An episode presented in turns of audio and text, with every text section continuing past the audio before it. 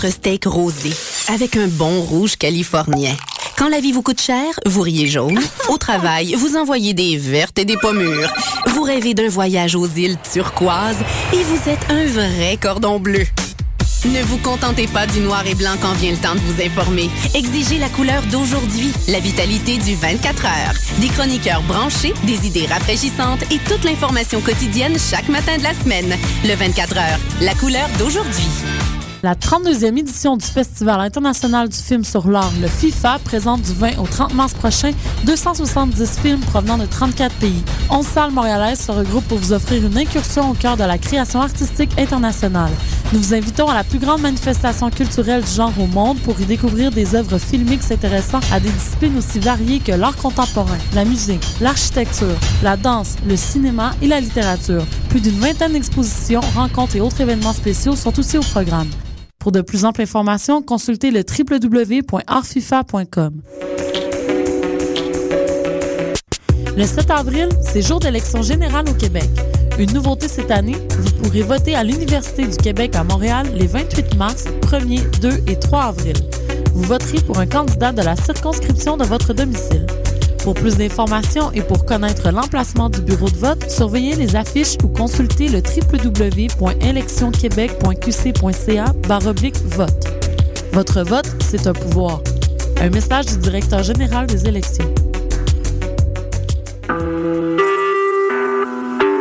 Vous écoutez Choc pour sortir des ondes.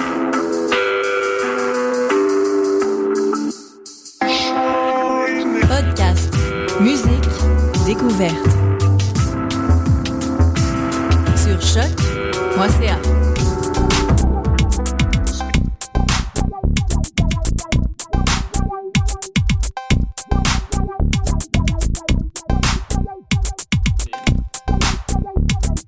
Boy. Allô? Mesdames et messieurs, les popeux, bonjour. Vous êtes sur les ondes de choc.ca et vous écoutez, n'est-ce pas, le seul et unique podcast en la matière, Pop en stock. Pop en stock, c'est l'extension, le seul et unique, hein, pas fumiste du tout.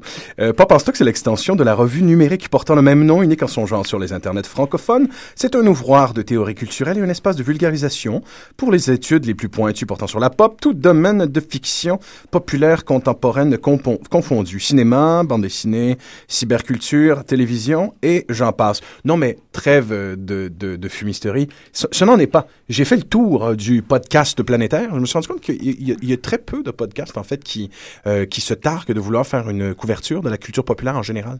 Il y en a plusieurs qui sont spécialisés. Étrangement, le podcast est le milieu de la spécialisation beaucoup plus que de la généralisation telle qu'on se targue de le faire. Ah, ah, vous êtes avec vos animateurs, Francis Ouellet au micro en ce moment et Jim Bertium tous les deux ici euh, sur les ondes de choc, les animateurs du podcast de cinéma Le 7e Antiquaire. La raison pour laquelle je fais encore une plug, c'est que dès demain, euh, vous aurez droit à une savoureuse entrevue, une rencontre avec le réalisateur, scénariste, acteur Don McKellar, où Jean-Michel torchait terriblement ferme. Si, si, je le dis. Jean-Michel, tu fus glorieux. Donc, je vous propose de jeter un coup d'oreille à ça demain à 19h30. Nous sommes aussi avec nos chroniqueurs, euh, Mademoiselle Élodie François, de retour suite à sa première apparition chez nous, euh, l'émission qu'on avait fait sur Grand Theft Auto 5. Oui. Bonjour Bonsoir, bonjour. c'est un plaisir de... C'est ta suggestion, cette émission, et ça nous fait énormément plaisir de la faire avec toi.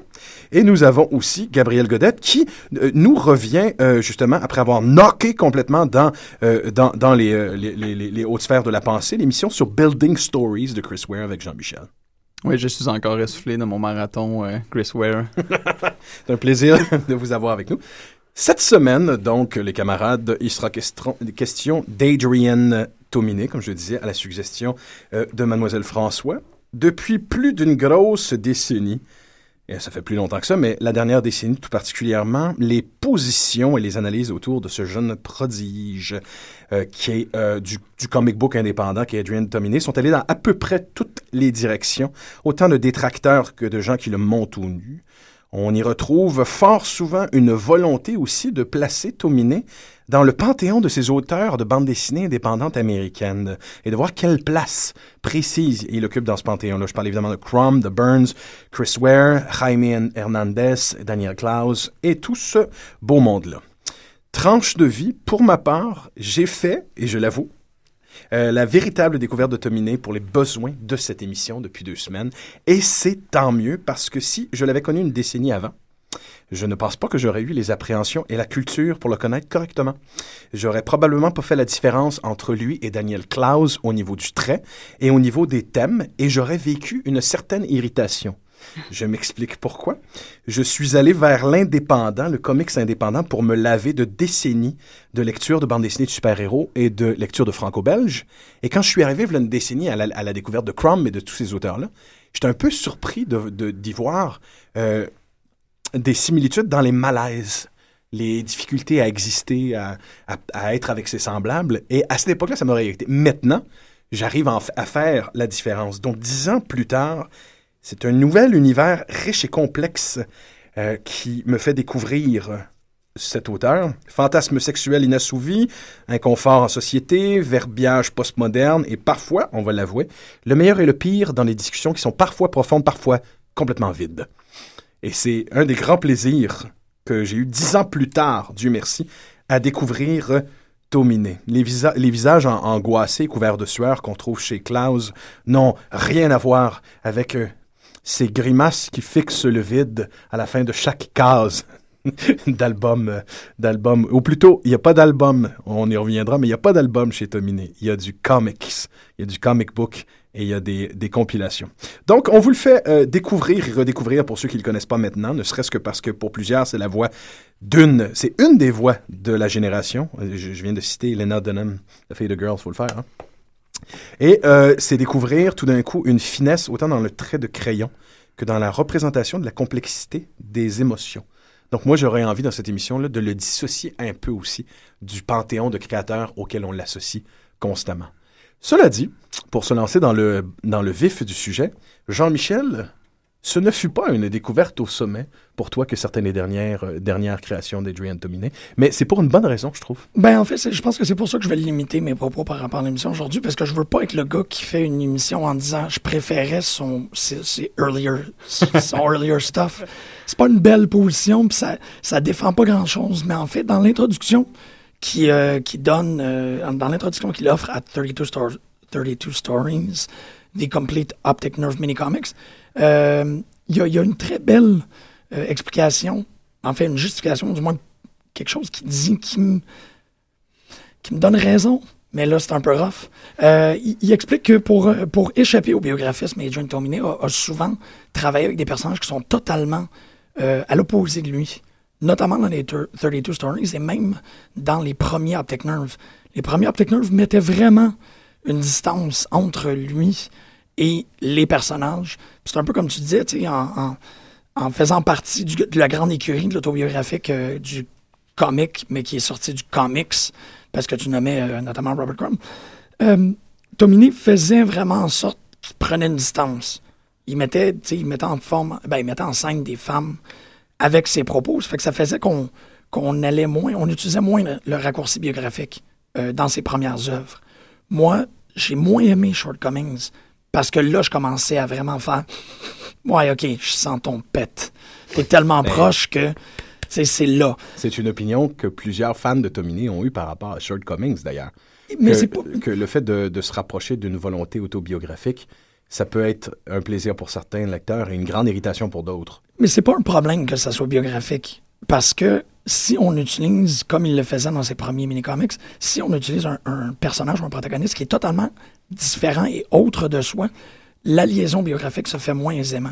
Il peut être quand même en train de raconter ses histoires, il peut être quand même en train de raconter ses épiceries et tout, mais on n'a pas tendance en tant que lecteur d'immédiatement associer. Là, dans Shortcomings, ben, il commence à avoir the, the, the burden of the Asian American, puis là, tu commences à vraiment avoir de la misère à dissocier.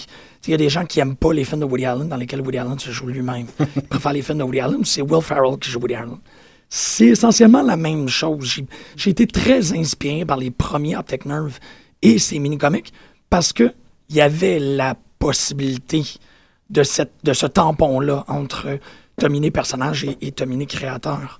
On le voit moins vers la fin. Même euh, Optic Nerve 13, euh, je pense que c'est le dernier que tu m'as prêté, Gam.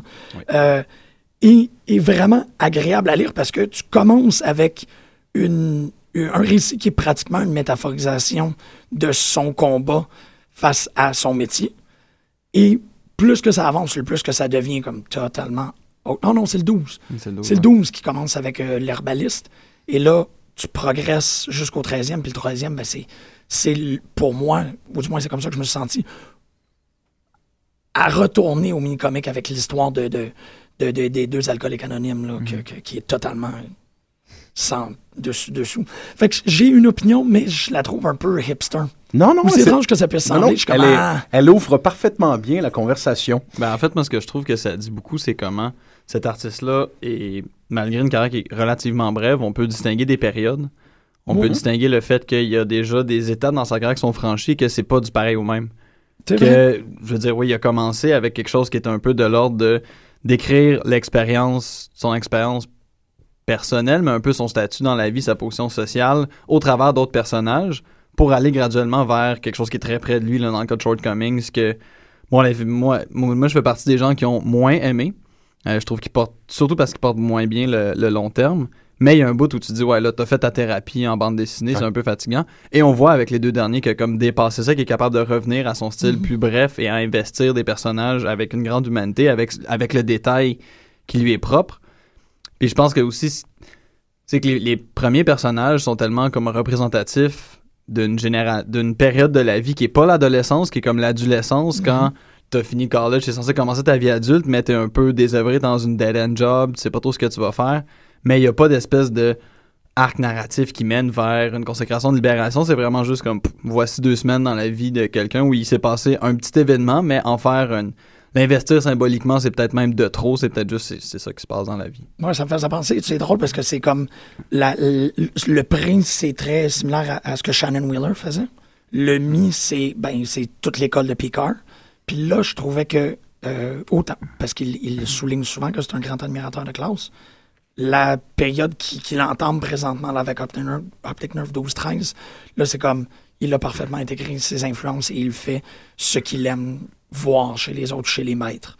Je, je sais que c'est comme très esquissé, là, comme dire trois époques puis trois similitudes. Non, c'est Mais c'est comme ça que je me sentais. ça a, ça a une importance de dire ça parce que pour les néophytes qui, n'auraient, qui auraient lu de façon morcelée euh, Tominé, il est important de mentionner que, essentiellement, toute l'œuvre de, de Tominé, c'est la série Optic Nerve, qui sont publiées sous forme de comics, tout ce qu'il y a de plus classique dans le format, euh, sous, euh, depuis quelques années, Drawn in Quarterly. Ce que je me pose comme question, c'est que les gens comme moi qui ont fait la découverte de Tominé sur le tard et qui n'ont pas acheté les comics, euh, font la découverte d'une œuvre quand elle est morcelée. Elle est mise euh, dans, une, dans, dans, des, dans une anthologie, euh, justement, qui s'appelle Shortcomings, même si Shortcomings représente en quelque part la seule volonté de faire une mini-série ou une histoire continue sur trois comics. Quand on s'achète la compilation Summer Blonde, on a droit à quatre comics et quatre histoires complètement différentes. Euh, Est-ce que le lecteur qui a fait la découverte d'Optic Nerve de façon chronologique a la possibilité d'avoir une appréciation différente de Shortcomings? Je me pose la question. Est-ce qu'on voit euh, dans le, le rapport biographique euh, de l'auteur euh, une distanciation de lui-même où justement il présente des personnages qui sont peut-être ou pas lui et les lecteurs à l'époque en doutaient. Et là on arrive à Shortcomings et bam, c'est officiel. Ben, il parle de lui-même. Juste pour préciser quand même, Shortcomings, c'est trois optic nerves, c'est 9, 10, euh, 11. Et ils ont Sur donc, 13. euh, sur 13 c'est comics. ça, sur 13. Mais ils ont quand même été diffusés euh, donc, euh, dans cet ordre-là, 9, 10, 11. Mhm. Donc il n'y a pas de rupture. euh, finalement, c'est euh, c'est simplement de mettre trois numéros bout à bout. Ouais. Alors que euh, Summer Blonde, si je me trompe pas, parce que moi je les ai lus en, en issue, euh, c'est des numéros qui viennent de différents optic nerves. Qui Ouais, ne c'est des suivaient cinq à pas huit. chronologiquement. Cinq à huit. Il y a, D'accord. ils ont, ils ont Ok. publié Sleepwalk, qui était l'anthologie recueillant les numéros 1 à 4, ensuite Summer Blonde pour les 5 à 8. D'accord. Un peu comme dans une, Ah. un peu comme dans une carrière cinématographique. Quand on connaît un peu, de façon voilée, la vie du créateur, on a la possibilité de voir les périodes sombres, les périodes lumineuses de la vie du créateur. C'est là où je trouve intéressant que les gens qui lisent Optic Nerve depuis le début ont en quelque part un pote. On- ils ont en quelque part un ami, quelqu'un dont ils ont vu les, quelqu'un dont ils ont vu les différents les différents états d'âme. Puis quand on arrive à Shortcoming, c'est la période sombre de l'individu effectivement. Tu vois que euh, et c'est celle où il se met en scène justement. Mais il a quand même eu, euh, de- depuis le début, en fait, euh, il s'est réservé des espaces euh, qui étaient plus donc autobiographiques, où il se met en scène, où il se dessine lui-même. Et c'est quelque chose donc qu'il a fait au fil de sa carrière. À des périodes, il le faisait moins, à d'autres, il y revenait. Là, on voit qu'il y revient davantage. Le, le- da- la dernière bande dessinée d'ailleurs du Optic Nerve 12, si je me trompe pas, c'est simplement une autobiographie. Mhm. Récemment, en 2011, il a publié euh, Scenes from an Impending Marriage, euh, qui est en fait euh, les préparatifs de son propre mariage. Ce que je trouve intéressant avec Tominé, c'est qu'il est capable de jongler euh, entre plusieurs aspects créatifs qui sont autant euh, autobiographiques euh, que de l'ordre de la fiction, mais on a tout le temps l'impression qu'il s'inspire de personnes qu'il connaît, ce qui explique aussi pourquoi il, est aussi peu prolifique quelque part, parce que il faut quand même rappeler que depuis le début de sa carrière dans les années 90, il a publié donc la mini-série que Drown and Quarterly a, rediffusée en l'appelant 32 Stories. Euh, il a signé quelques covers pour le, le New Yorker et euh, 13 numéros donc euh, de Optic Nerve supplémentaires, toujours chez Drown and Quarterly. En comparaison, si on prend quelqu'un comme Terry Moore qui a fait euh, Strangers in Mm. Paradise ou euh, récemment Rachel Rising, il publie en un ou deux ans ce que Tominé a fait dans toute sa vie en fait. Ouais. Donc euh, je, je pense qu'il s'inspire énormément du quotidien des gens qu'il côtoie. Et c'est ça qui en fait sa particularité aussi. Et que ces expériences-là doivent être observées et vécues pour être couchées sur papier. Sinon, il y a, peut-être moins à raconter. Probablement. J'ai souvent cette impression-là, dans ce que j'ai lu chez Tominé, que c'est du croquis au vif. Il y a, il y a un calepin. Il y a un calepin dans la main, dans la main droite et dans la main gauche, il y a évidemment un, petit livre de croquis. Et tout ça, tranquillement pas vite, prend forme euh, comme des tranches de quotidien qu'il a vécu pour vrai. Oui, je pense que c'est son, son côté, euh, parce que c'est un japonais euh, américain qui, qui est japonais en fait sur quatre générations. Euh, il, euh, je pense qu'il a cette, euh, ce, ce côté très japonais qui lui revient dans sa capacité à La, observer. contempla- la la contemplation. à prendre du recul sur des situations, et d'un autre côté, ce malaise qu'il a d'être américain et, et d'avoir de la, de la difficulté à s'affirmer en tant que tel. On, on le sent très bien, ce thème-là. Puis justement, voilà un des thèmes de Tominé. Ça me tente de vous poser une question. Euh, J'ai lu à deux reprises sur deux sites de bande dessinée ces dernières semaines euh, l'adjectif de fortune tominéen. Officiellement, euh, quand un auteur est devenu un adjectif, c'est une consécration qu'on le veuille ou non, qu'est-ce qui déterminerait une histoire tominéenne? Qu'est-ce qu'une histoire tominéenne, maintenant que c'est un adjectif? Je trouve que se poser la question, c'est com- c'est comprendre la mécanique de, l'œuvre d'Adrian Dominé, en fait. Moi, j'ai une. La contemplation, comme tu le dis. C'est ça, mais j'ai peut-être une petite analyse qui est un petit peu plus longue et qui pourrait répondre à ta question si, euh, Mais si vous me laissiez le temps, d'accord? Donc, euh, juste, en fait, ce que Tominé, euh, qui, euh, tout à l'heure, je parlais de Moore, il faut quand même rappeler, en effet, qu'il écrit, qu'il dessine aussi, donc c'est un auteur complet. Tominé, donc, en fait, ne construit pas toujours ses récits autour d'enjeux dramatiques clairs. Euh, il va plutôt euh, raconter des, euh, des tranches de vie, pas des intrigues. Il va pas répondre à des questions qui sont clairement posées, en vérité.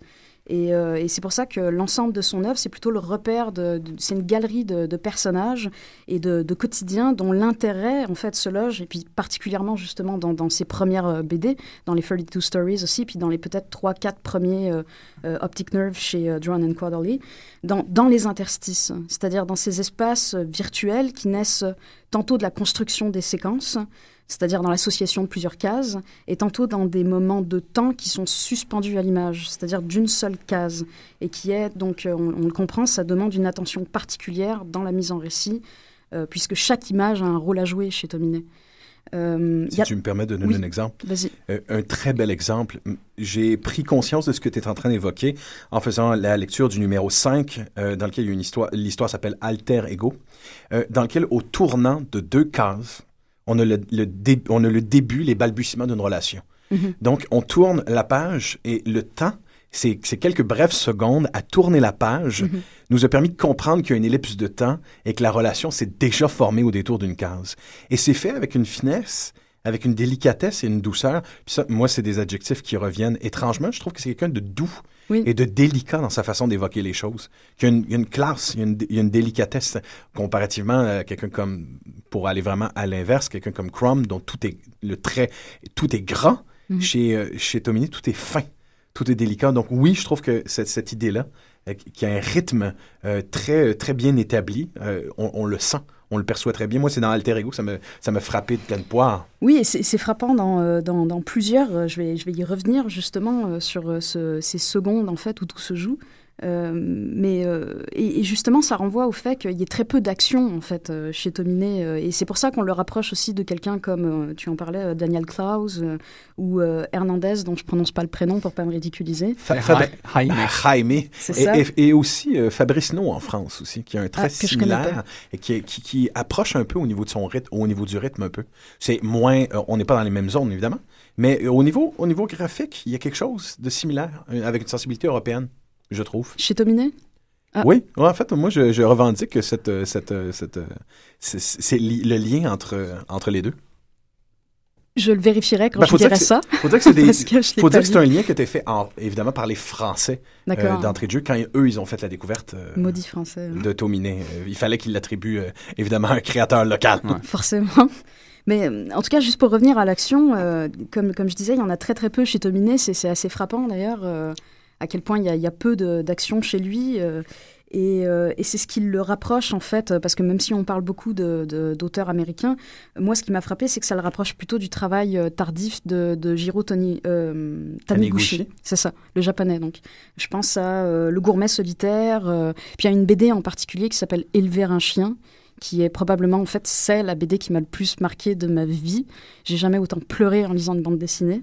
Euh, et donc cette, euh, cette rareté de l'action, en fait, chez Tomine, comme chez euh, Tani, Taniguchi, c'est au profit de, de cette préciosité du quotidien qui, euh, qui excusez-moi, je bafouille, qui permet en fait à, à Tomine de, de suggérer en fait une, une charge émotionnelle. Ça fait. expliquerait très bien dans ces circonstances-là pourquoi le, le fameux catalogue de chefs-d'œuvre cinématographiques de Criterion engage depuis quelques années beaucoup de BDistes pour faire euh, des euh, évidemment des covers de ces DVD-là. Et ils vont ils vont vraiment chercher ch- des BDistes qui ont une sensibilité qui va très bien avec le film. Et donc euh, il, il a fait la couverture de deux films de, de Ozu. Ah, je savais même Non, pas. mais c'est parfait. ah bah Parce oui, que justement, parfait, cet oui, oui. espace de contemplation dont tu parles est Mhm. parfaitement, euh, parfaitement représenté. Ben, le- le- finalement, la bande dessinée de Taniguchi est très, très proche du cinéma d'Ozu. Ah bah oui, oui, oui. Et- Mais il le dit d'ailleurs, Taniguchi, que Ozu l'inspire. Donc, ça, euh, ça, ça va très bien qu'il ait demandé à Tomine de faire l'illustration de ces magnifiques euh, DVD. On en retrouve de plus en plus, en fait. Euh, Klaus a fait ça aussi pour Ah euh, du oui. Criterion. Euh, même euh, le BDiste, euh, le créateur de Madman Comics, euh, Michael Allred, l'a fait pour quelques comédies folichonnes italiennes. Donc, il y a des corrélations. Oui. De, ta- de Ozu à Taniguchi à Tomine. Bah, je suis bien contente de voir qu'il y, a des- il y a des choses qui le prouvent. Ouais. donc, c'est-à-dire que j'étais pas complètement dans le champ. Euh, et, et juste pour finir, donc sur, sur l'action, en fait, euh, parce que moi, je trouve que c'est ce qui nous fait mieux comprendre tout le, tout le style, toute la. C'est un terme que, que j'utilise beaucoup pour parler de Tominé, mais la, la préciosité, justement, de- des émotions qu'il représente. C'est que l'action, il, va- il la contourne, il la suggère, plus précisément. Euh, quand on pense par exemple à, à Pink Frosting, qui est dans le Optic Nerve numéro 2, ou à Drop, qui est dans le Optic Nerve numéro 1, euh, le coup ou la chute font jamais l'objet d'un traitement euh, détaillé, en fait. Dans, dans Pink Frosting, par exemple, un homme échappe un gâteau qu'il vient d'acheter parce qu'une voiture passe trop proche et trop, trop vite de lui. Et pendant qu'il se fâche, le conducteur descend du véhicule, le rejoint et sans dire un mot le frappe. L'action est tellement rapide en fait que Tominé euh, ne retient qu'un gros plan sur la main ensanglantée euh, du personnage qui a pris un coup et un récitatif hein, qui dit It isn't until a split second afterwards that I realize I've been hit, my nose explodes and I drop to the pavement. It occurs to me that it's the first time I've ever been punched. Et euh, d'un coup, il y a ce, côté extrêmement romanesque hein, qui sort de, ces bandes dessinées, qui, vient en fait exclusivement du récitatif chez, euh, chez Tominé, et, euh, et qui laisse place à une espèce d'impressionnisme chez lui. Euh, impressionnisme dans lequel euh, vient se loger, enfin viennent se loger la plupart des, des, sentiments, de la complexité des situations qu'il représente, du, spleen de certains de ses personnages, de la naissance du sentiment amoureux, de la perte d'une amitié, et ainsi de suite. Étrangement, alors que tout ça va dans le privé, l'immensément privé, on sent chez Tominé, j'ai toujours trouvé, euh, depuis, ben, ça fait deux semaines que je trouve ça, qu'il y a une pudeur dans son œuvre qui a une, une pudeur qu'on retrouve pas nécessairement chez tous les autres euh, euh, créateurs de la bande dessinée, de la scène indépendante américaine. Par exemple, euh, justement, pour encore, ça, ça a eu une forte impression sur moi dans son fameux Alter Ego, Mhm. où il est question d'un auteur qui a créé un seul et unique grand succès et qui euh, peine à en faire un autre, décide d'utiliser ce succès qui est évanescent pour reprendre contact avec une, une jeune femme qu'il avait aimée au secondaire et qui ne lui donnait même pas l'heure, et va s'amouracher de sa petite sœur. Une seconde chance à la, libido, finalement, et à l'affection. Il va, il va s'enticher de sa jeune sœur. Et il y a des moments où cette histoire-là aurait tout pour être scandaleuse. Ça devrait être scandaleux. Il y a bien des gens qui ont été, qui ont été offensés par cette histoire-là euh, dans la critique, mais elle n'est pas offensante, cette histoire-là. Elle est délicate. Elle est pleine de pudeur. D'ailleurs, quand il l'embrasse, euh, on ne voit pas le fameux baiser et on, est, on, on- on nous donne droit à une ligne que je trouve vraiment très belle et qui, très, et qui, qui confirme ce que tu dis. C'est euh, Lorsqu'il lui donne le baiser, il dit « Je sentais le goût envahissant sur sa langue du milkshake et de la rondelle d'oignon. » Mais il n'y a, pas de- il y a pas de complaisance, il n'y a, pas- il y a, y a rien de méchant quand il dit ça. Mhm. C'est une constatation de ce qui est en train de se passer dans ce moment qui est ambigu et angoissant pour lui, mais qui est très beau en même temps. Et où il se rend compte que finalement, ce- baiser qu'il est en train de faire, c'est pas le baiser qu'il devait faire 20 ans en arrière au secondaire, c'est un autre baiser. Et euh, la, terrible réalité le rattrape. Mais il y a une pudeur là-dedans. Je trouve qu'il y a une classe. Oui, exactement. C'est euh, ça qui, euh, qui m'a vraiment frappé avec lui. C'est parce que ces personnages peuvent être euh, extrêmement méchants les uns envers les autres, mais ils le font avec une certaine classe, comme tu le dis. Et, et ça va plus se loger dans, dans, dans ce qu'on appelle la, la casse fantôme, un petit peu, cette espèce d'espace virtuel que le lecteur va, va recréer parce que lui a choisi avec parcimonie les, les actions qu'il représente. Et, euh, et dans cette case fantôme, il y a aussi un, un discours fantôme qui correspond justement aux émotions que le personnage va vivre, euh, qui, euh, qui est pas toujours dans le jugement d'ailleurs, mais plus dans la constatation, euh, c'est ça, d'une d'une d'une relation euh, particulière qu'eux-mêmes sont pas capables de définir. Ben, en fait, si pour revenir à la question que tu posais, qu'est-ce qui serait euh, Tominéen? Parce que d'après moi, oui, on peut le mettre au euh, Panthéon.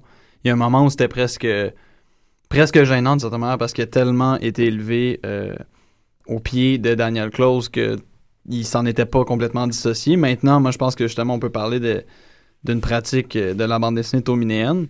Parce que, ce qui en fait, ce qui est intéressant, c'est que des BDistes alternatives de la première vague, comme par exemple Daniel Close et d'autres, et Jaime Hernandez, ont été élevés en partie à l'école de la bande dessinée des super-héros dans leur enfance et par la suite en lisant du comics underground. Et le comics underground, il y avait de l'autobiographie, il y avait Crumb par exemple, mais c'était très outrancier, c'était porté par un projet politique. Le but était quand même de se mettre en valeur, de se représenter, de briser des tabous, etc. Quand la bande dessinée alternative est arrivée par la suite, ils ont dit ben nous on veut juste parler de ce qu'on est, mais on ne- on, on monte pas au front de la même manière.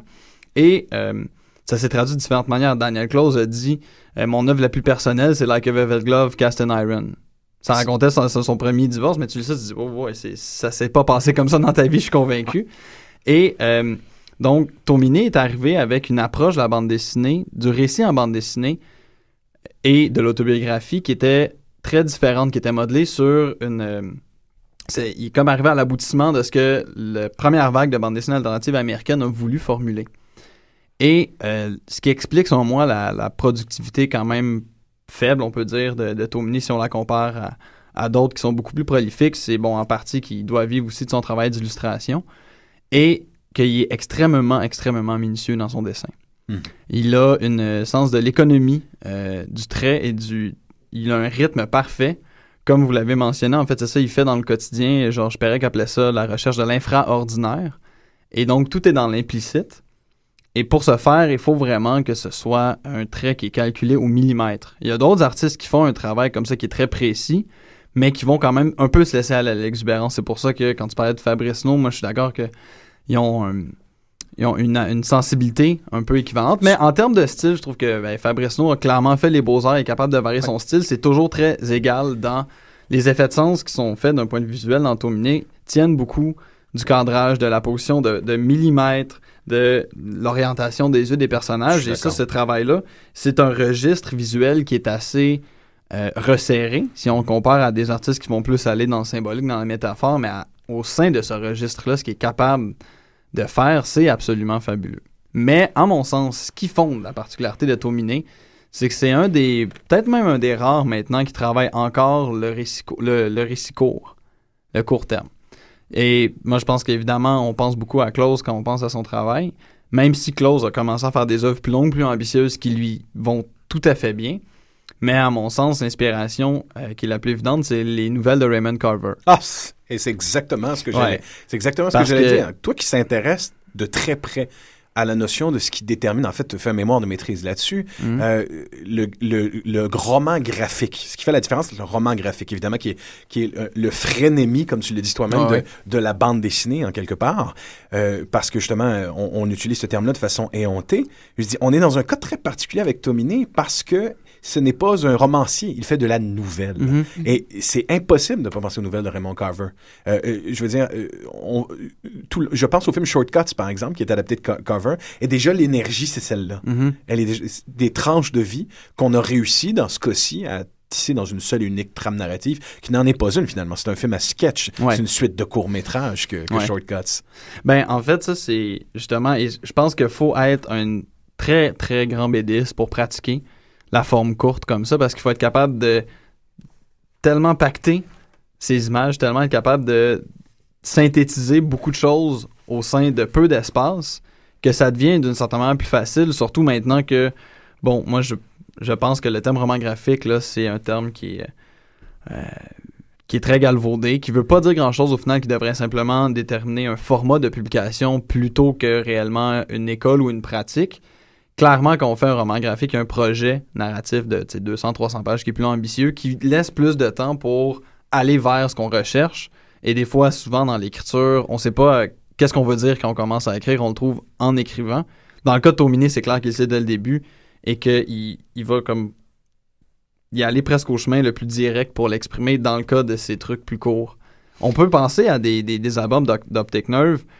Il aurait pu avoir la tentation de, avec certains de ces récits qui sont tellement riches, une fois que les personnages sont mis en place, de dire ben, je peux les faire vivre pendant deux, trois autres numéros. Mais pour lui, c'est comme non, non, au bout de 32 pages, au bout de 24 pages, je sais ce que j'ai. J'ai fait ce que j'avais à faire avec eux, puis je vais passer à autre chose. C'est ça qui m'a le plus buggé quand j'ai lu Shortcoming, c'est que il a, il a dû aller vers une explicitation. Comme il passait beaucoup de temps avec les personnages, il fallait qu'ils finissent par parler plutôt que juste garder à l'intérieur. Et c'était comme un peu gênant parce qu'on parvient tellement bien à deviner ce qui ce qui nous dit pas explicitement dans le reste de ces récits courts que là, dans Shortcomings, de voir en arriver à une forme d'exposition de leurs états intérieurs, c'était comme... oh. Surtout que dans ces histoires les plus courtes, euh, il y a souvent une chute où euh, rien n'est expliqué. C'est c'est une fin, c'est c'est même pas des fins en queue de poisson. Euh, on, on pourrait s'imaginer qu'il y a deux pages qui suivent, il n'y en a pas. Et c'est ainsi. Et ça se termine directement là, à froid, à sec. Et on est laissé souvent avec une impression de malaise, de mélancolie, de tristesse puis de solitude, qui arrive très bien à, à- convier en faisant une rupture comme celle-là. Qu'on retrouve d'ailleurs dans plusieurs des nouvelles de Carver, justement. Ben- Cette espèce de chute, de moment de chute où, hey, voilà, c'est tout ce que je te laisse. euh, Je te laisse te débrouiller tout seul avec le malaise que tu ressens. à Ben, de dans, dans, dans le cas de Carver, c'est assez intéressant parce que Carver est devenu, en fait, à lui-même une école, une, une école littéraire, une pratique littéraire faite sur l'économie, la retenue, etc. Mais apparemment, la légende veut que lui-même n'en aurait pas voulu ainsi, qu'il était beaucoup plus abondant dans son écriture et c'est son éditeur qui faisait. il passait la, la tronçonneuse son texte puis il faisait de l'ablation. Et Carver était comme, mais là, mon texte est vide, il y a quasiment rien. Il dit non, ça fonctionne quand même. Et c'est à partir du moment où ces textes-là ont été passés Ah, à la. Sharpie qu'il a commencé à être reconnu. J'avais même entendu un podcast littéraire de Slate. Absolument terrible. Mais ça. apparemment, ils ont réédité il y a quelques années les premières versions des textes de, de cover avant l'ablation. Et quand tu lis, c'est comme c'est pas bon. Tu sais, c'en est presque gênant. Tu as l'impression de lire un texte d'un étudiant en création littéraire qui euh, écoute pas les conseils de ses profs puis essaye d'en faire trop, etc. C'est d'autant plus, c'est d'autant plus fascinant qu'ici même, à l'UQAM, euh, dans les cours d'adaptation littéraire et de scénarisation, Carver est un maître à penser dans Ah l'art ouais. de l'économie. tu sais. Ben, je pense que c'est une question pour les professeurs de pas se ramasser à corriger des nouvelles de 20 C'est pages. Peut-être que c'est ça, vient de ça, mais donc ce que c'est comme si Tomini était capable de faire son propre éditeur, d'être capable de lui-même se restreindre, de regarder, faire euh, non, je mettrai pas une, une ou deux pages de plus parce que c'est fini là, c'est assez comme c'est là. J'ai pas besoin d'en rajouter, le lecteur comprendra ou comprendra pas. De toute façon, est-ce que le but vraiment quand on lit Tomini, c'est de d'interpréter ce qui se passe, d'en arriver à une compréhension finale ou simplement avoir une forme de sympathie pour les personnages et comprendre leur état d'âme? Moi, je pense que c'est plus à ce niveau-là que ça, ça m'atteint. Là. Mais c'est ça, et justement, euh, on ne on comprend pas toujours leur état- leurs états d'âme, et c'est ça qui fait que dans, au sein d'un même euh, numéro, euh, on peut être touché par une, par une planche et pas par une autre. Euh, juste pour revenir sur l'économie, justement, tout à l'heure, je parlais de Drop. Je pense que c'est extrêmement représentatif de, de cette histoire courte. C'est seulement quatre cases qui racontent euh. En fait, c'est un personnage qui raconte la mort de son père, hein, qui est tombé stupidement dans un ravin euh, parce que c'était tout noir et euh, qu'il a reculé en sortant de sa voiture. Donc, il aurait pu en raconter plus, il aurait pu davantage détailler l'action, mais il préfère, euh, en fait, tout à l'heure, je parlais d'impressionnisme, il passe euh, encore une fois par, euh, par le récitatif, par le romanesque, pour euh, permettre au spectateur de reconstruire lui-même euh, le- les rapports entre les personnages, euh, la sensation du personnage, la peur quand il chute. On a juste la dernière case, c'est un bras dans le vide. On, imagine, on a la sensation de vertige. C'est ça qui est fascinant avec Tominé, c'est qu'il a jamais le besoin, il a jamais, il ressent pas le besoin, en tout cas, d'en rajouter. C'est ça qui fait qu'il ne prend pas ses lecteurs pour des abrutis. Et parfois, c'est redoutablement efficace et très carvérien, pour Mhm. utiliser l'adjectif. Ouais. Euh, dans le tout, tout premier numéro, une histoire m'a habité très très longtemps, euh, qui utilise un point de chute, euh, justement, où rien n'est expliqué. C'est une histoire que j'ai trouvée assez terrible, en fait, ça s'appelle Echo Avenue. Il est question d'un couple purement et simplement qui fait, qui observe les ébats sexuels de l'autre côté de la rue, dans un autre building d'un autre couple. Et évidemment, il se rend assez rapidement compte que les ébats sexuels sont assez kinky et complexes. Et un- à un moment, euh, on trouve ça très drôle, à un moment, notre personnage masculin dit à sa, à sa copine, va nous chercher du popcorn, on va s'installer. Mhm. C'est plutôt drôle. Et quand sa copine revient, son visage a changé. Il la prend dans ses bras. Il, il retourne son visage. Il fait je, je- Ne regarde plus. Je veux pas que tu vois ce qui se passe en ce moment. Ne regarde pas. Et c'est fini. Mhm. On ne dit pas ce qui se passe. À partir de ce moment-là, évidemment, le, le- le- le lecteur un, un meurtre. Il est en train de la battre. Euh, euh, Qu'est-ce qui se passe? On ne te donnera pas la réponse. On- Mhm. et il s'est fait poser la question en entrevue. On te la donnera pas. Et c'est la force de cette histoire-là. C'est cette chute. C'est ce moment où, en une seule case, le, le regard livide du personnage euh, nous laisse présager le pire dans ce qui est en train de se passer euh, dans le building en face. J'ai adoré cette histoire-là. Et c'est le moment où, tout en conservant sa pudeur proverbiale, on se rend compte que il peut quand même, Tominé, être cruel aussi. Mhm. Ah oui. Il y a une belle cruauté Oh, Dieu, euh, Oui, il est chez vraiment fort pour ça. ouais. Ouais. C'est, ça laisse amer. euh, c'est, euh, je pense que, en fait, la lecture d'un, d'un numéro au complet, euh, il y, a, tout le temps cette euh, mélancolie. euh, on se sent très mal à l'aise. Euh, je pense, par exemple, là sous les yeux, j'ai le, le Optic Nerve numéro 3 avec l'histoire de Dylan et Donovan, qui sont des jumelles. et qui en fait, c'est l'histoire de, c'est un prétexte pour parler de la difficulté dans une famille à s'aimer, tout simplement. Euh, la, fin est, extrêmement douloureuse. Ils sont dans la voiture, ils reviennent du Comic Con et, euh, c'est euh, l'une des deux filles qui fait exprès de ne pas regarder son père parce qu'elle veut pas sentir le, poids de son regard et, du coup ressentir sa difficulté elle à aimer son père, à aimer sa sœur, à se rapprocher de sa sœur et ainsi de suite. Ben, je pense qu'on investit d'autant plus nos, lectures de Tominé que justement la brièveté même nous force à être très attentif à ce qui se passe. Parce que, bon, moi par exemple, je- j'adore tellement que quand il annonce c'est de John Cordelier, il y a un numéro qui s'en vient, euh, je vais l'acheter, je rentre chez moi, mais je le dépose, mais c'est comme. Contrairement à quand j'achète un roman graphique de 300 pages, le dernier d'achat, il traîne là, comme je sais que ça va être ma soirée, puis je vais m'éclater parce que là, d'achat, lui, est comme super exubérant.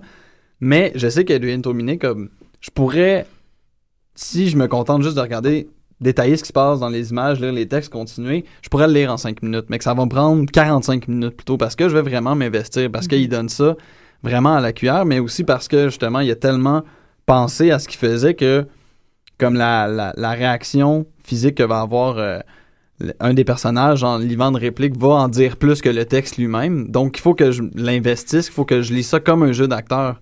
En fait, s'il y avait une adaptation cinématographique de, du travail de Tominé, je pense qu'il y aurait énormément de plans fixes de personnages qui bougent à peu près pas. Ouais. Tu sais, ce serait vraiment très... Il, il faudrait que ce soit un film japonais en tout cas. Ben, je me suis posé la question. Koreeda pourrait faire une superbe adaptation, je pense. de Entièrement Tomine, d'accord avec ça. Mais je pose la question justement, ces équivalences, euh, c'est intéressant quand on fait les équivalences entre euh, le comics de la scène indépendante et le cinéma, un peu comme euh, un peu comme le comics euh, aux années 70 où il y avait justement une volonté politique. Le cinéma indépendant en a eu dans les années 60-70 euh, avec des réalisateurs qui voulaient justement faire un constat de société. Mais le cinéma indépendant, tranquillement pas vite, a commencé à ressembler au- à la bande dessinée indépendante. De ce fait, par exemple, le film de Todd Solondz, Happiness, a Mhm. droit à une fabuleuse couverture de Klaus. Mhm. Il y a quelqu'un ici qui a su faire la corrélation entre le malaise qu'il y a dans ces deux univers-là. Euh, ça a continué par la suite. euh, D'ailleurs, euh, il y a une très, très belle couverture, une tr- un très beau poster qui a été fait par Chris Ware. D'ailleurs, personne ne l'a vu venir, celle-là, parce que le film, de- c'est le film de Tamara Jenkins qui s'appelle We Are the Savage. Euh, un des très, euh, très der- bons derniers rôles. Il y en a eu plusieurs, mais un très bon rôle de Philip Seymour Hoffman. À cette époque-là, il était euh, pressenti pour l'Oscar. Mhm. Et euh, la composition de cette, de cette, de cette, de ce poster-là, de cette image-là, dans sa solitude pleine de constructions euh, gé- géométriques euh, et architecturales précises que sont celles de Ware, euh, convie un sentiment de solitude. Ces deux personnes-là qui sont en plein milieu de Central Park de dos, tu, les sens, tu les sens terriblement seules. Mhm. Donc, tout le long, tu te poses la question, euh, te poses la question qui adapterait C'est quoi l'équivalent cinématographique ah, de Tominé Est-ce que c'est, euh, euh, qu'on le veuille ou non, euh, il a fait une image de Moonrise Kingdom euh, dans le New Yorker Mm. Est-ce qu'il est le Wes Anderson? Ah non, non, moi je pense non, que pas ça, tout, fonctionnerait pas, le non. Wes Anderson. euh, Moi non plus. Ça manque Elle- de sentiments. Elle a été. Ouais. Oui. Donc, moi, je me. c'est- c'est- le cinéma indépendant. J'ai beaucoup de difficultés, moi, en faisant la découverte, en faisant sa découverte, de ne pas voir un peu de jarmouche. Ouais, ouais. Il faut dire que jarmouche se fait vieux, mais le Oui. jarmouche du début, euh, Mm. il y a quelque chose qui me faisait penser à Tominé. Ou, ou plutôt au, con- au contemporain, peut-être le cinéma d'Alexander Payne. Ben, Denis Côté, moi je pense que ça serait comme. Ah. Ben, je vais être bien franc avec toi quand, euh, petit moment de, de plug et honté, quand euh, j'avais proposé euh, de faire une adaptation en bande dessinée euh, de Vic et Flo ont vu un ours, Mhm. qui n'en est pas une, mais qui est un exercice euh, euh, de, de bande dessinée à Jimmy Beaulieu. C'est selon cette perspective-là que je voulais que le travail soit fait. Euh, une, une espèce de corrélation qui n'en est, qui n'en est pas une avec deux créateurs qui sont dans leur monde respectif un peu similaires, qui ont des allégeances similaires, mais qui ne devraient pas se rencontrer. La rencontre s'est quand même faite. Il y a quelque chose qui est sorti de cette collaboration-là, qui n'en est pas une, mais on dirait que ça fonctionne mieux aux États-Unis, ça. Ça fonctionne beaucoup mieux. Peut-être Alain René en France qui arrivait Ah, toujours à... Dommage. Oui, tout à fait. Mais donc, Jarmouche, peut-être? Le Jarmouche des premiers temps? Il y, y a un stoïcisme, je trouve, chez Jarmouche qui, euh, qui s'y est mal à Tominé. C'est que euh, Tominé, euh, tout à l'heure, on parlait de, Shortcomings. Euh, moi, j'ai aimé Shortcomings parce que euh, ce que je lis dedans, c'est euh, le malaise d'un d'un garçon qui n'a pas de misère à en parler. Et, euh, et oui, d'accord, il fait sa propre psychanalyse, mais en même temps, il se pose des questions euh, auxquelles il n'arrive pas à répondre. Puis là où il réussit à se distancier du personnage, c'est que euh, finit en fait au, fil des, pages et donc des, numéros, hein, parce que c'est 9, 10, 11, on le rappelle, par prendre donc la, distance par rapport à Ben, donc le, personnage principal, et, par nous le dire aussi à nous lecteurs. Vous voyez, il est quand même un peu stupide, il évolue pas ce, garçon. Mhm. Donc c'est sûr qu'il s'y retrouve, euh, mais il a, hum, je pense qu'il y a une grande humilité euh, et un grand, euh, un grand respect de, de ses lecteurs qui fait qu'il a, hum, il, il ressent pas de, de difficulté à parler de lui, euh, même à se représenter comme un, comme un salaud parfois. Ben, c'est le cas dans Short- Shortcomings. euh, Mhm. c'est le niveau de malaise qu'on a en, en suivant ce personnage-là, qui techniquement euh, est, est dans une dynamique de first world problems, Ouais, Eh boy, complètement. qu'on le veuille ou Ouais. non. hein. Et, Ah, et- complètement. c'est mais ça. qui en même temps, et je parlais pourtant de pudeur, arrive à parler très ouvertement de son inconfort d'être euh, l'asiatique. Mm. L'asiatique américain qui ne sortira jamais des clichés. Les blagues les plus racistes envers les asiatiques, je les ai lues dans, dans, dans, ce- dans, dans cette bande dessinée-là. Elles proviennent d'un asiatique qui est un japonais de quatrième génération. Oui, mais c'est parce qu'il en parle, mais il ne les met pas en scène. Et donc c'est ça qui fait qu'il y a une certaine pudeur justement chez Tominé. C'est que euh, pour lui, le verbe ne, ne, ne fait pas aussi mal que l'image, j'ai l'impression. Et c'est vraiment juste une impression. Et que le, et, bon, non, je suis d'accord avec le regard aussi. Oui, alors le, le- justement, le regard, est euh, plus dangereux que les paroles chez Tominé. Un regard dit énormément. Puis quand tu parlais de d'économie de traits, de finesse dans le dessin, ah, il mais n'y c'est a pas tant de gens ça, qui arrivent à, euh, à convier cette impression-là. C'est pas c'est pas facile convier l'idée d'un regard inconfortable, d'un Mhm. regard plein de haine, d'un regard dégoûté en bande dessinée. Ça prend, ça, surtout avec une Mais- économie moyenne. D'ailleurs, je sais pas si vous connaissez le travail d'illustrateur d'Adrian Tominé, mais si- il est absolument formidable. Il a publié des sketchbooks, il y en a beaucoup sur son site web. Mhm.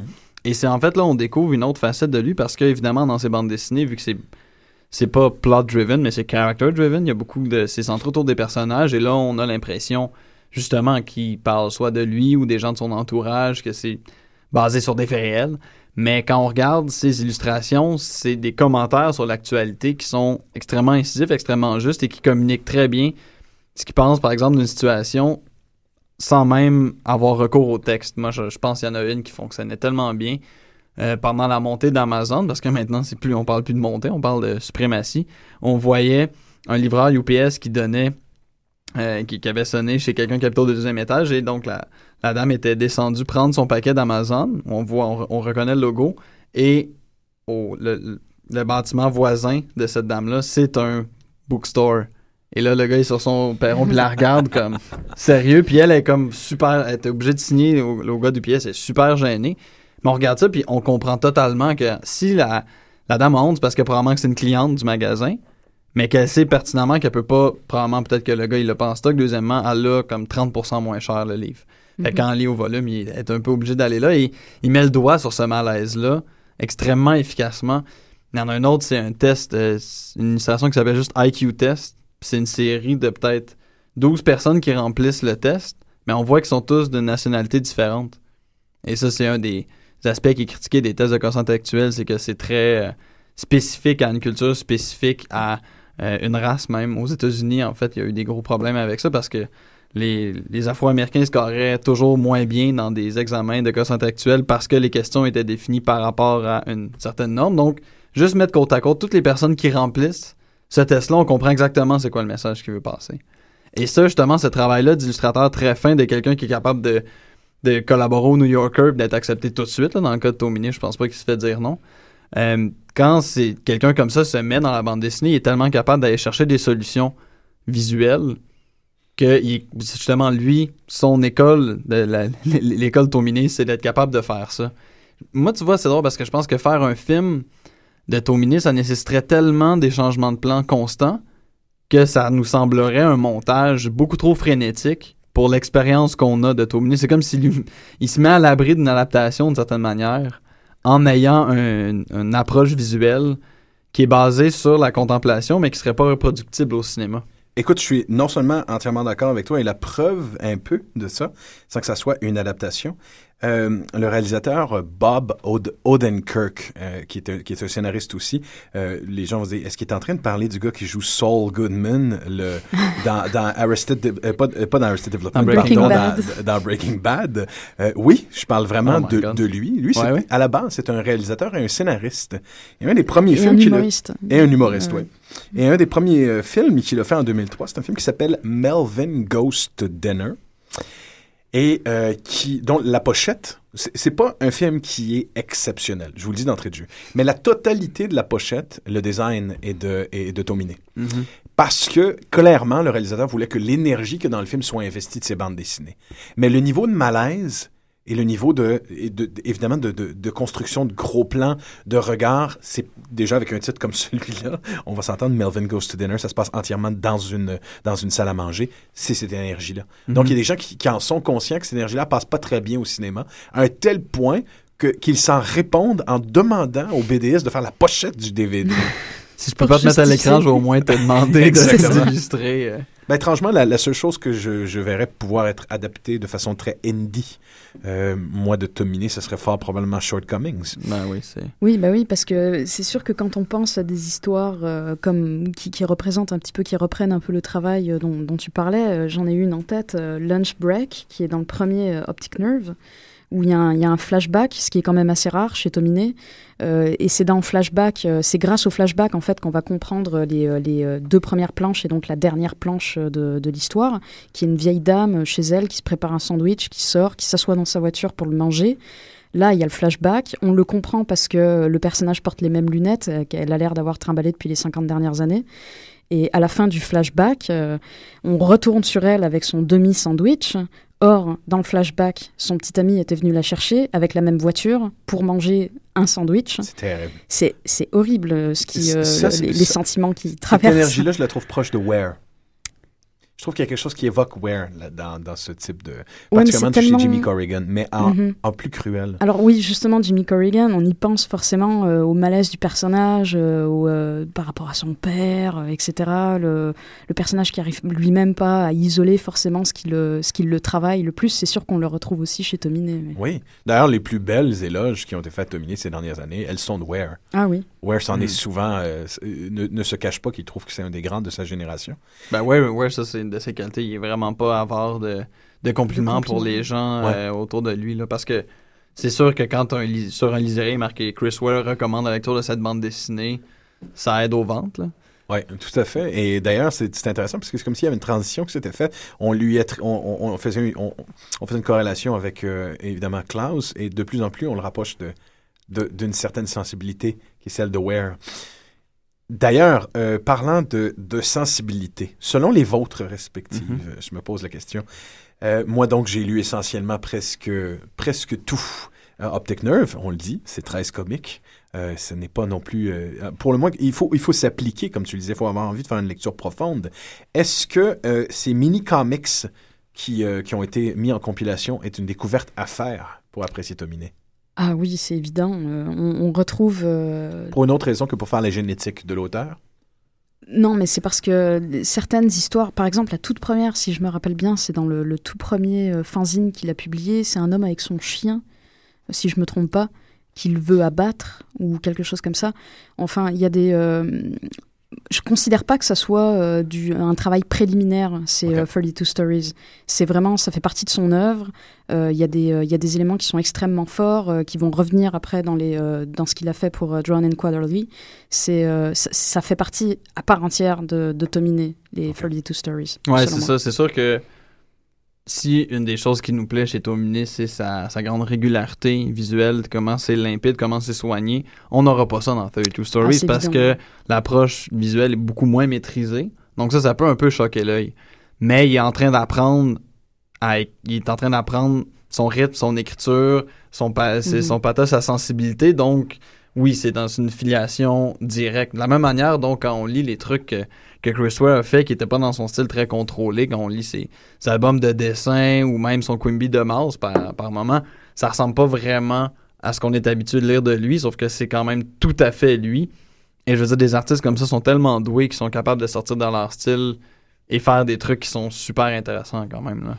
Mais, mais c'est vrai que la, la seule euh, différence, je trouve, qu'il y a entre 32 Stories puis ce qu'il fait chez Drawn and Quarterly, il est vraiment seulement dans le trait, parce Mhm. que c'est un adolescent qui dessinait, puis Ouais. euh, que ça lui a pris du temps pour, pour devenir l'auteur qu'il est aujourd'hui. Il a 38, 39 ans? 39, je On pense. a tendance à oublier qu'il a commencé en très jeune Ah oui, à il faire ces bandes 15-16 ans. dessinées-là, avec une maîtrise du trait qui est déjà peu courante à cet âge-là, quand on n'a pas travaillé dans le milieu.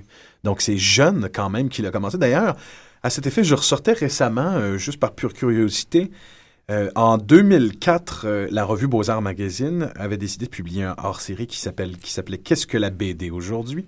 Ce qu'il y a d'intéressant, évidemment, c'est qu'il y avait 30 dessins et récits inédits de différents BDistes de partout à travers le monde. Et c'est de voir qu'en 2004, déjà, une revue comme Beaux-Arts faisait des efforts pour donner de la validité à la bande dessinée. Déjà, il y avait une, il y avait une volonté de dire qu'il y a du matériel valable là-dedans. On termine, les derniers auteurs qui sont mentionnés sont Tominé, justement. Mhm.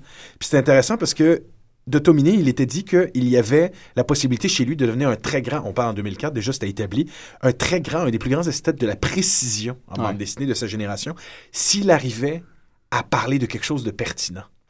D'ailleurs, c'est une critique Franchement. c'est encore une méchant. critique Non, mais faite- Guy t'a dit la même chose de, de, de te faire. Là. On va jamais s'en sortir, on va jamais s'en sortir. de Je ça. la lis encore, là, cette critique-là de Tominé. Le fait que euh, la critique qu'on attribue à Tominé, du fait qu'il ne, s'il pouvait parler de choses véritablement prenantes plutôt que de parler de tranches du quotidien, franchement. ça, ça, ça nous mènerait beaucoup plus loin. Je, Ouais, je, je- je sais que c'est pas toi qui l'as dit, mais des Ouais, gens ben, mais je trouve ça terrible, moi aussi. Mais que- quand il a autre chose. Là. Bah exact, c'est Absolument. ça. hein.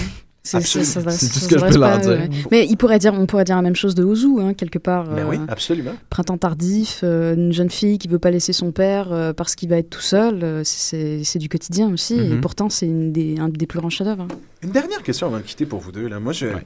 je suis un obsédé, moi, de la, la forme précise du comic. Mhm. C'est euh, euh, Arriver à convier une histoire complète en 32 pages, c'est un grand art. Mhm. C'est un art qui se maîtrise. Et pour ça, c'est Un particulièrement art qui se important. perd aussi. C'est un art qui se perd. En avez-vous un seul et unique numéro de Optic Nerve qui, euh, qui est la référence dominéenne pour vous? Moi, je pense qu'il y a du bon dans la plupart des numéros. Ah, moi aussi. Absolument d'accord avec toi. D'ailleurs, Je- si, si il fallait prendre les quatre numéros qui sont dans euh, Summer Blonde, Mhm. qui sont tout à fait différents les uns des autres, je les trouve tous fabuleusement maîtrisés. Mhm. Euh, moi, je dirais peut-être. C'est ça, c'est quel choix ingrat, mais Summer Blonde est particulièrement, euh, particulièrement touchant. Moi, je trouve que ça, ça fonctionne vraiment très, très bien, puisqu'il y a des, il y a des trames qui sont un peu laides dans les autres. Mais euh, je pense que c'est un cas de quand on commence en, en- on en lit un, on veut, on veut tous On les veut tous lire. les lire, c'est ça. Mais C'est vrai que moi, je, je conseillerais le numéro 3. Avec euh, donc Dylan and Donovan, puis euh, Supermarket, qui est l'histoire d'un d'un euh, aveugle qui a l'habitude de se faire aider toujours par la même euh, commis de magasin. Parce qu'il faut dire aussi qu'il y a des artistes qui vont tellement. Quand on. Justement, quand on publie dans le format euh, roman graphique ou quand on est un romancier, il, va se passer 4 ou 5 ans entre ces différents romans, à moins qu'on publie vraiment de manière frénétique. Donc, il va y avoir un- une évolution de style, un tranchant qui peut faire qu'on peut comme adorer des romans d'un auteur et en détester d'autres. Mm. Ben, dans son cas à lui, comme il pratique encore le comic book, comme il est un irréductible, en fait, là, il fait beaucoup des blagues là-dessus dans ses derniers numéros parce qu'il regarde les gens autour de lui comme Seth qui avait Paulo Caville, Chester Brown qui avait Yummy Fur, euh, Joe Matt qui avait euh, Peep Show, dans le close qui avait 8 Ball qui pratiquait cette idée-là de je vais avoir une série dont on va ensuite pouvoir les extraire et les compiler, en, en- appelez ça de graphic novel si vous voulez, mais moi je veux que chaque numéro soit autonome. Tous ont comme arrêté ce format-là ou l'ont repris, mais dans, en brisant le carcan du 32 pages et le seul à vouloir garder Qui persiste C'est- signe, c'est lui. et c'est pour ça, en fait, qu'il y a une telle fluidité d'un numéro à l'autre, qu'il n'y a pas des changements brusques. Que c'est sûr que si on lit comme la différence entre le numéro 1 et le numéro 13, on va la sentir, mais entre le numéro 1 et le numéro 5, pas tant que ça. Entre le numéro 5 et le numéro 7, pas tant que ça. Et même entre euh, ce qu'il y a dans Summer Blonde et ce qu'il y a dans Shortcoming, ce qui change, c'est simplement la longueur qui force à être plus explicite, selon moi. Mais d'un point de vue d'évolution graphique, c'est pas si notable que ça. C'est tout le temps que nous avions pour cette émission, Gabriel et Elodie. Vous fûtes fascinants à écouter. Merci de votre présence. Chers auditeurs, je vous souhaite à tous une belle suite de semaine.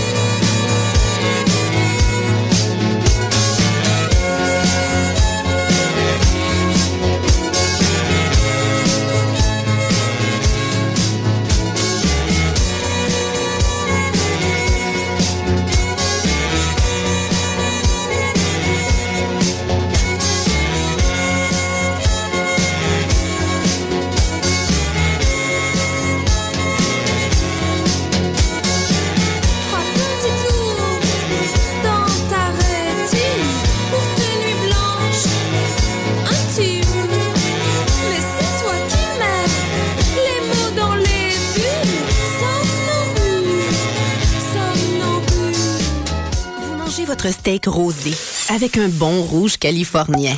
Quand la vie vous coûte cher, vous riez jaune. Au travail, vous envoyez des vertes et des pommures.